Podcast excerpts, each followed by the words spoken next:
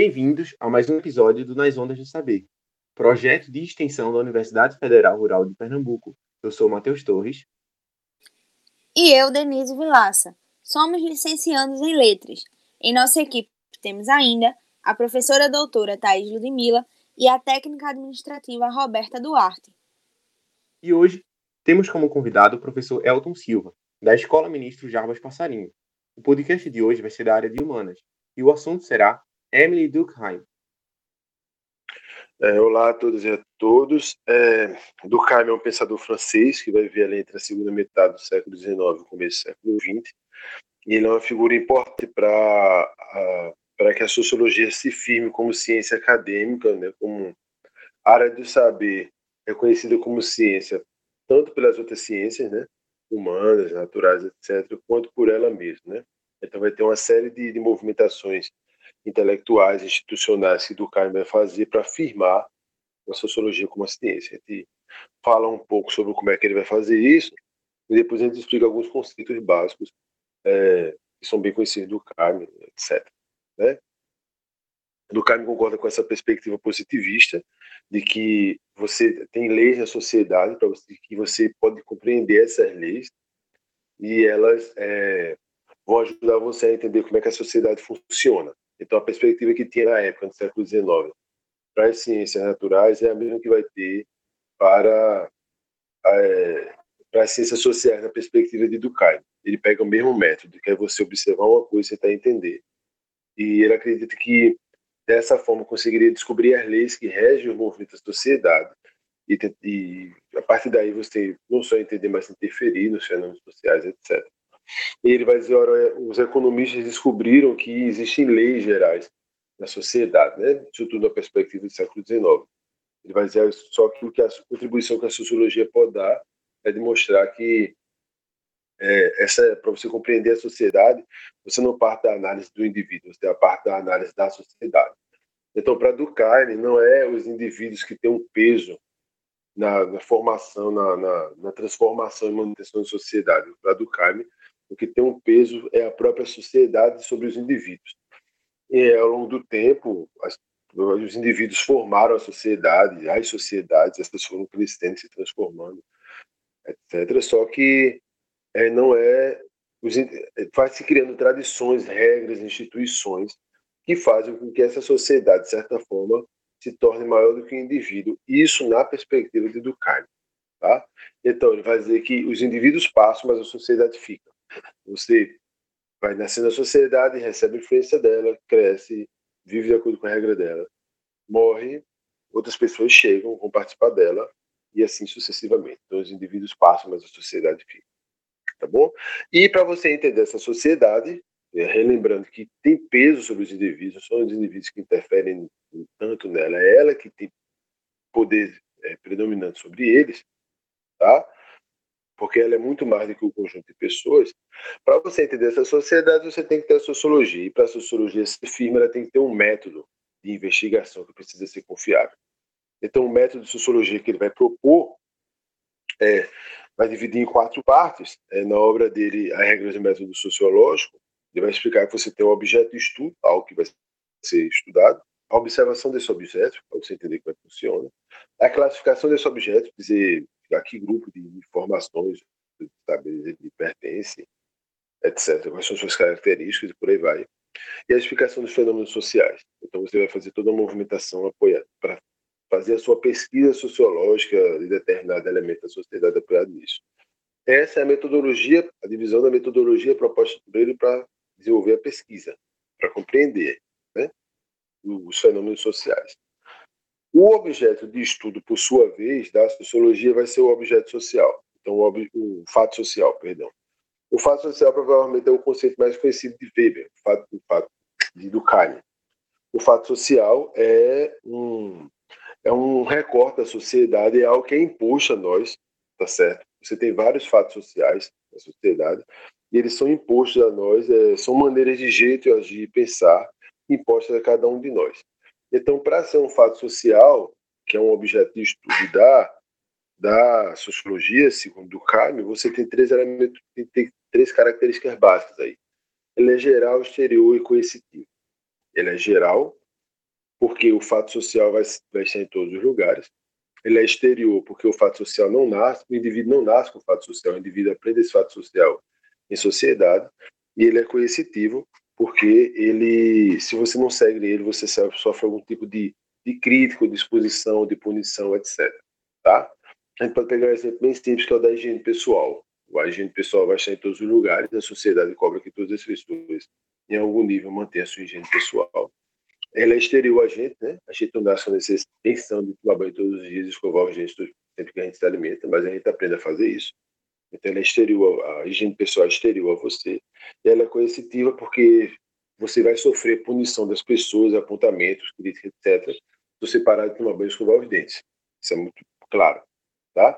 Então você tem vários fatos sociais na sociedade e o papel da sociologia é estudar esses fatos sociais, usar aquela metodologia que ele propõe, com que, que você tem objeto de estudo, observação, classificação, explicação dos fenômenos sociais. Você usa essa metodologia para entender os fatos sociais dentro da sociedade. E quando você entende os fatos sociais, você vai entendendo os fenômenos sociais que lhe permitem entender a sociedade, e por sua vez lhe permite entender como é que essa sociedade forma e influencia os sujeitos que estão nela, que formam ela, estão, são parte constitutiva dela, tá? Então, o fato social deve ser observado como uma coisa, você vai olhar para ele, é uma coisa, você entende como é que ele funciona, etc. Você deve isolar ele, do mesmo jeito que as ciências naturais isolam o seu objeto de pesquisa, você também deve isolar ele para tentar entender uma perspectiva positivista, repito, do século XIX. A sociologia não tem essa mentalidade hoje em dia.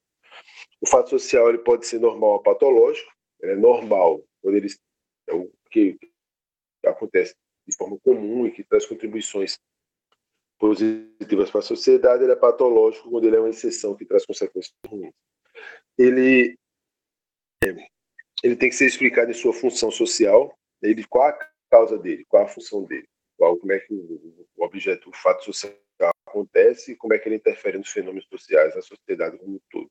Veio de onde essa função, veio de onde qual a função, tá?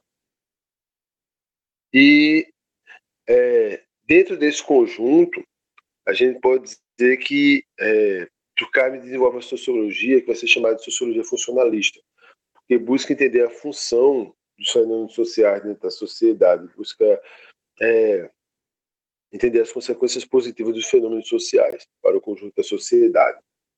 Certo? Então, está empenhado essa entender a função que objetos sociais, que fatos sociais e fenômenos sociais vão ter na sociedade da gente. Para a modernidade, que é um período que a gente conta na sociologia ali de meados do século XVIII, 1750, depois do Iluminismo, por ali. Até final do século XX, que para Durkheim, modernidade que ele analisa só da segunda metade do século XIX, claro, né, começo do século XX, que é o período que ele viveu. Mas para esse período que, era, que a gente denomina modernidade, ele é, identifica que você vai ter mudanças sociais bruscas, você deixa de ter pequenas sociedades, pequenos grupos, sociedades tribais, pequenas aldeias e tal pequenas aglomeradas complexas, turbulentas, cheias de, é, de problemas e questões que não existiam antes, né? E ele vai dizer, olha, o que você vai ter uma sociedade com mais com indivíduos mais livres, mas é só você ter menos coesão social. Coesão é o que mantém a unidade da sociedade.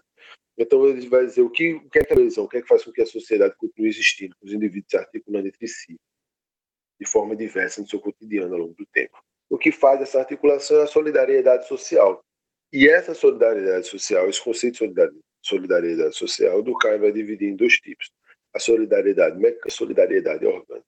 A solidariedade mecânica você vai ter para grandes sociedades, para pequenas sociedades, né, que ele vai chamar de sociedades, então, pequenos grupos, uma comunidade que tivesse mil, duas mil pessoas. E o que conta na solidariedade mecânica dessa pequena sociedade, o que faz ela acontecer é a consciência coletiva todos têm uma consciência coletiva. Tá certo? É, ninguém pode tentar sair da regra. Ninguém pode ter liberdades individuais, tá? porque todo mundo tem que seguir essa consciência coletiva. Qualquer indivíduo que tente sair dela ameaça a unidade do grupo. Então ele é rigorosamente punido.